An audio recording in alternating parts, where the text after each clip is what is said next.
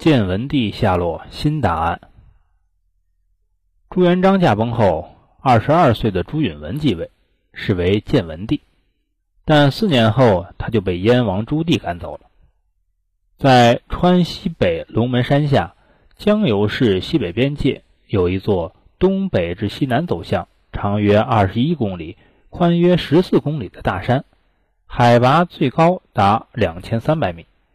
巍峨险峻，奇峰累累，风景迷人，还盛产中药材天麻、党参及林副产品木耳、生漆等。它古名大叶山，后来改名为藏王寨山。顾名思义，藏王寨就是这里曾经隐藏过一位下野的封建帝王而得名。那么，他究竟是中国历史上二百二十三位帝王中的哪一位呢？近些年，有专家指出，古时藏匿于江油市藏王寨山上的王，正是明代建文年间当过四年皇帝的建文帝朱允文。朱允文，明代开国皇帝朱元璋的孙儿，其父皇太子朱标是朱明王朝法定的第二代接班人，不幸英年早逝，朱元璋便将十六岁的孙子朱允文册封为皇太孙。六年后，朱元璋驾崩，二十二岁的朱允文继承了皇位，称惠帝，改年号为建文，受到了百姓和士大夫的拥戴。但他在削藩中操之过急，上台第一年，先后削去五个亲王的藩王爵位，废为平民百姓，引起另外十余位亲王的不安和愤怒。次年，他的四叔燕王朱棣起兵反抗。历时三年，攻进京城南京，夺取了王位，自封为明成祖。做了四年龙椅的朱允文被迫逃亡。不过，关于建文帝的下落，众说纷纭。《明史》当中说，有言建文帝为僧遁去，成祖疑惠帝往海外，说出他出家当了和尚或流亡外国了。也有史料记载说。他逃去了云南、广西、贵州、四川，莫衷一是。首先说，明成祖朱棣怀疑朱允文逃往海外之说，应予以排除。朱棣登基的第四年，曾七次派三宝太监郑和率船队出使西洋，其中一个秘密任务就是引渡朱允文，但他们的行踪遍及现在的东南亚。印度洋三十多个国家和地区，以及日本国，历时二十九年，均未将朱允文拿获归案。另外，云南是明王朱骈的封地，朱骈是朱允文在位时削爵的亲王之一，又被明成祖朱棣给恢复了爵位。朱骈必然要拥护新君主，捉拿共同的仇敌朱允文，他绝不会流亡云南。再则，当时的广西、贵州系少数民族聚居地，地处边陲，经济落后，而且经常有叛乱。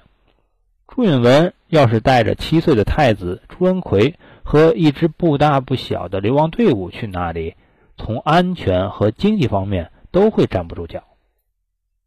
朱允文逃亡较好的选择，那就是四川。朱允文登基的第一年，提拔了四川蜀王。朱春推荐的家庭教师方孝孺为翰林院士学讲士，又将方孝孺得意门生牛景先钦点为御史，可见朱春与朱允文叔侄关系还不错。位于四川北部山区的龙州是朱允文的大舅开国大将常遇春的长子郑国公常茂谪居地，常茂又是龙州士官赵贴坚的女婿。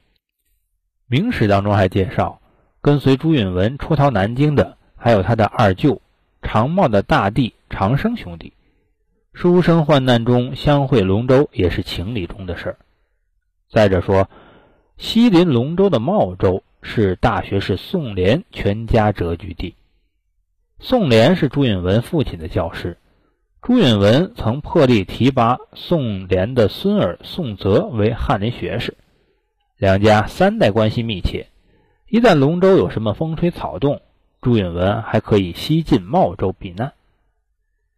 另外，朱春至洪武十一年被封为蜀王后，积极推行中央各安其生的总政策，提倡务实精神，严惩贪官，澄清吏治，改善与少数民族的关系。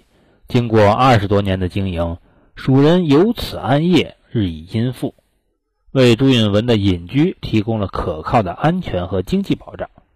他们远离南京，隐居深山，外人难知。若要去，绵州、成都采购高档消费品，起码也仅大半天或者一天多的时间。这确是一处理想的避难之地。